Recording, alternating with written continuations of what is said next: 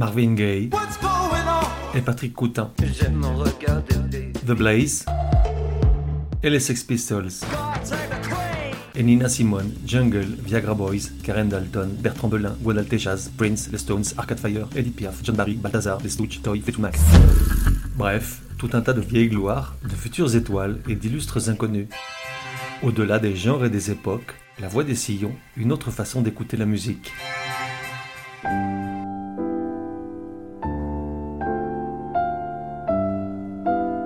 La voix des sillons, numéro 31. Genre, musique moderne. Époque, fin 19e, début 20e. De 1 à 10, probabilité que tu connaisses. 9 pour le nom, 4 pour sa musique, 1 pour le personnage. Artiste, Eric Satie. Eric Satie est à la mode, victime, comme Frida Kahlo, du syndrome Ramones, du nom du groupe punk new-yorkais de la seconde moitié des années 70. Et toi tu te dis, quel rapport gros naze? Et je te réponds, les t-shirts. Aujourd'hui, un t-shirt imprimé sur 10 affiche le logo de Ramones, le circulaire avec les prénoms des membres et au centre, l'aigle présidentiel américain tenant en ses serres une batte de baseball et une branche de pommier. On le voit partout, et sans vouloir tomber dans le délit de faciès, qui les porte a plus une tête à écouter Clara Luciani que Blitzkrieg Pop. Et pour Eric Satie, c'est un peu pareil, toute proportion gardée. Si le pianiste iconoclaste n'a pas encore de logo, il a déjà sa représentation graphique iconique, le visage peint au pochoir, légèrement de profil, avec un chapeau melon, des lunettes rondes et une barbe taillée en pointe. Signe des temps et du cirque ambiant, on se donne des airs, car par un phénomène inexplicable, Eric Satie, tout du moins son effigie, est devenu extrêmement populaire. Lui, en revanche, ne t'aimerait pas. Si vous vous étiez côtoyé de son vivant, il t'aurait, au mieux, ignoré. Non, ne cherche pas ce que tu aurais bien pu lui faire pour mériter son mépris, tout le monde était logé à la même enseigne.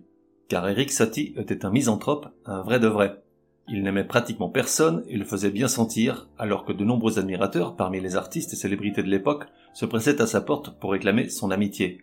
Du coup, pour s'assurer que personne n'allait venir dans son antre lui casser les bonbons, pardonne-moi l'expression, lui l'aurait adoré et m'aurait invité à un verre d'absinthe. Il s'est rapidement éloigné de Montmartre et du Paris bohème, pour emménager dans une cité ouvrière à Arcueil, dans le sud de la capitale. Et personne, personne n'a pénétré dans ce bouge sordide du temps de son vivant. Personne. Il n'aura eu qu'une seule histoire d'amour avec une certaine Suzanne Valadon, muse et modèle de nombreux peintres de l'époque, puis peintre elle-même, et ne se liera d'amitié qu'avec très peu de gens, dont Mallarmé, Verlaine et surtout Claude Debussy, dont il dira un jour Si je n'avais pas Debussy pour causer des choses un peu au-dessus de ce dont causent les gens vulgaires, je ne vois pas comment je ferais pour exprimer ma pauvre pensée. On peut porter un t-shirt à son effigie et trouver que, quand même, il se la pétait un peu ce gars-là. Les raisons de ce comportement insociable sont à aller chercher dans une jeunesse parfois inspirée de Dickens. À six ans, en l'espace de deux mois, il perd sa petite sœur adorée, puis sa mère, qu'il chérissait plus que tout. Six ans plus tard, c'est lui qui découvre le corps de sa grand-mère, chez qui il vivait à Honfleur, morte d'une crise cardiaque. Orphelin de l'une et de l'autre, il retourne chez son père qui, remarié, vit à Paris. Là, il tombe dans les mains de sa belle-mère, Eugénie Barnetch, professeur de piano, qui décide de lui enseigner la musique et son instrument de prédilection, puis de l'inscrire au conservatoire dès ses 13 ans. En réponse, dès le départ, il prend en grippe sa belle-mère, les cours de piano, le piano lui-même et le conservatoire, ne poursuivant son éducation musicale que par obligation et supportant stoïquement le dédain de ses professeurs qui ne voient en lui qu'un fumiste sans génie. C'est pourtant à cette époque-là qu'il compose sa première partition, Allegro.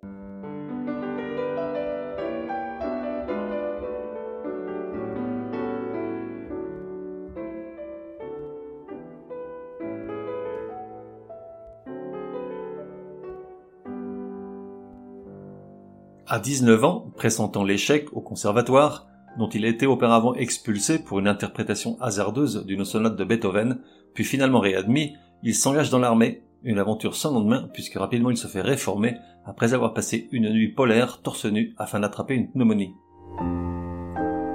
À son retour à la vie civile, il s'installe tout d'abord à Montmartre. On est en 1887, un moment charnière pour la musique, entre la fin du romantisme et les prémices du modernisme, sur le point de connaître un tournant majeur grâce aux créations minimalistes et répétitives d'Eric Satie. Du reste, ce n'est pas pour rien que Debussy l'appelle affectueusement Monsieur Précurseur.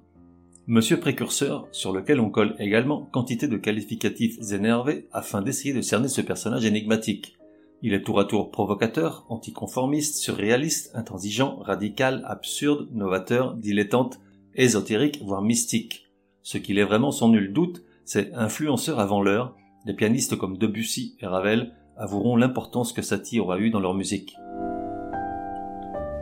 À ses œuvres, il donne des noms alambiqués ou inventés de toutes pièces. Gymnopédie, gnossienne, croquis et agaceries, sonatine bureaucratique ou encore trois morceaux en forme de poire et c'est avec une série de quatre ogives pour piano qu'il ouvre en 1887 ce drôle de bal. Voici ogive numéro 1.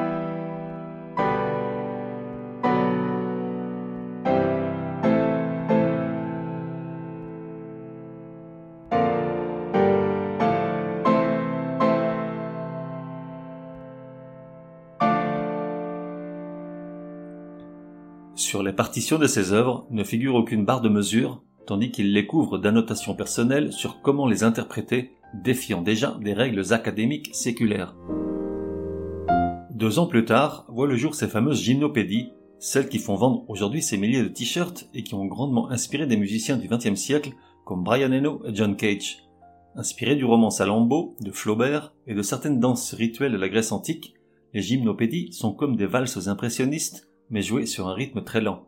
Des œuvres légères éthérées tant elles sont aériennes, minimalistes, à la fois sereines et nostalgiques, de la musique ambiante avant l'heure. Voici la gymnopédie numéro 3. Oui, oui, je sais, tu voulais la numéro 1, c'est juste pour t'embêter, comme aurait fait Satie, assurément. Rappelle-toi qu'il ne t'aimait pas.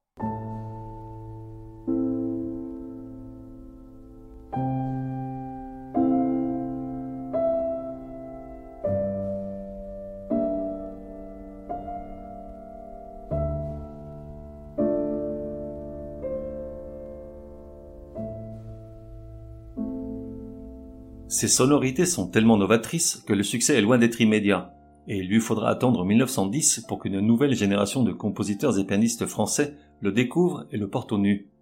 Durant la dernière décennie du 19e, il s'implique dans un mouvement artistico-religieux, l'ordre de la Rose-Croix catholique et artistique, tout un programme dont il devient le musicien officiel aux côtés de Wagner, et dont la mission est de présenter la culture française avec un modèle wagnérien, mais, comme il déclare, sans la choucroute. Pour la Rose-Croix, il compose plusieurs pièces, dont Le Fils des Étoiles. Voici le prélude du premier acte.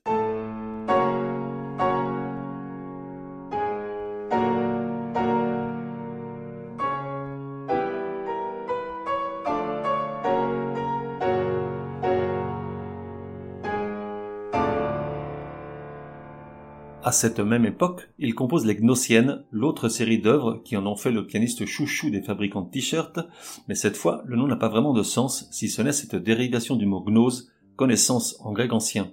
Les Gnossiennes sont une évolution naturelle des gymnopédies, dans lesquelles le temps et les sentiments se figent, avant de déboucher sur les danses gothiques, composées après sa rupture avec Suzanne Valadon. Voici tout d'abord la Gnossienne numéro 1.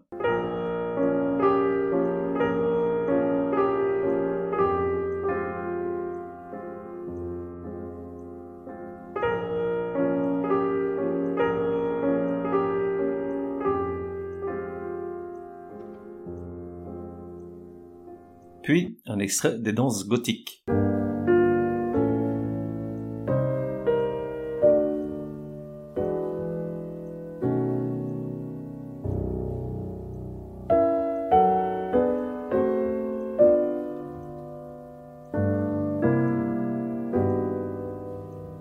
Les années passent, qui voient Satie s'intéresser à d'autres moyens d'exprimer sa particulière sensibilité artistique.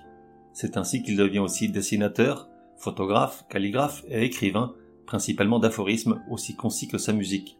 Il se passionne pour les parapluies, à tel point que lorsqu'il pleut, il n'est pas rare de le voir protéger le sien sous son manteau. Et s'il n'en collectionne pas plus que les quatorze retrouvés chez lui après sa mort, c'est parce qu'il ne parvient pas à vivre de sa musique et vit pratiquement en indigent dans le plus grand dénuement, sans s'être jamais plaint ni n'ayant quémandé à quiconque. Dans ce réduit spartiate qu'il a pourtant occupé toute sa vie adulte, après son départ de Montmartre, on découvre aussi deux pianos en très mauvais état et attachés ensemble par des cordes, des faux cols en quantité industrielle, un lit de fer sans drap, des costumes de velours identiques à celui qu'il portait au quotidien et à qui il devait son surnom de Velvet Gentleman, et des milliers de petits papiers rangés méticuleusement dans des boîtes à cigares sur lesquels il avait calligraphié tout ce qu'il rêvait de posséder un jour, d'imaginer richesse dont finalement il se moquait. Mais avant de succomber à une cirrhose, il va laisser quantité d'œuvres plus ou moins essentielles. Les dadaïstes le poursuivant assidûment pour qu'il rejoigne leur mouvement artistique, en définitive le plus proche de son esthétique, en 1917, il finit par accepter une première collaboration et compose la musique du ballet Parade, écrit par Cocteau, scénographié par Picasso et dirigé par Sergei Diaghilev. L'orchestre comprend également une machine à écrire, un xylophone de bouteilles plus ou moins rempli, un pistolet et des sirènes, en gros une œuvre de music hall, cubiste, futuriste et surtout surréaliste, un mot précisément inventé par Guillaume Apollinaire pour qualifier l'œuvre. En revanche, l'accueil du public conservateur est particulièrement hostile, l'œuvre est traitée de bruit inadmissible, on crie au scandale, en voici un extrait.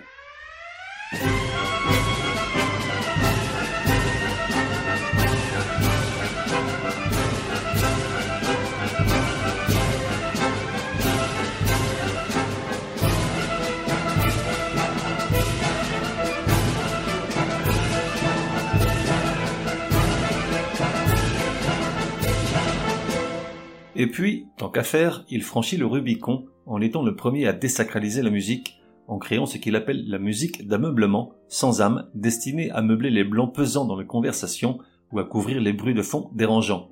À une époque où la musique est encore parée de toutes les vertus, ça coince. Petit extrait.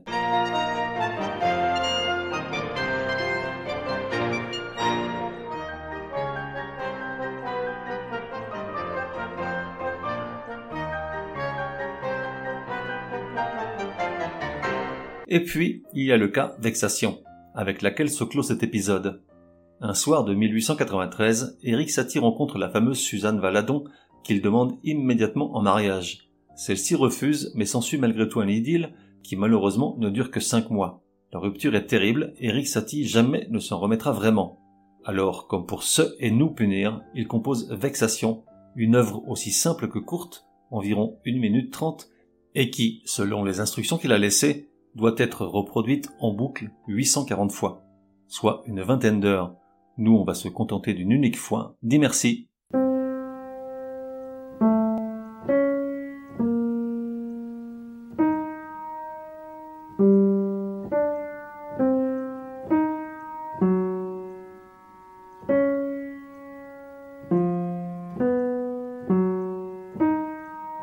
On se retrouve dans un prochain numéro de La Voix des Sillons en attendant, café et à la messe.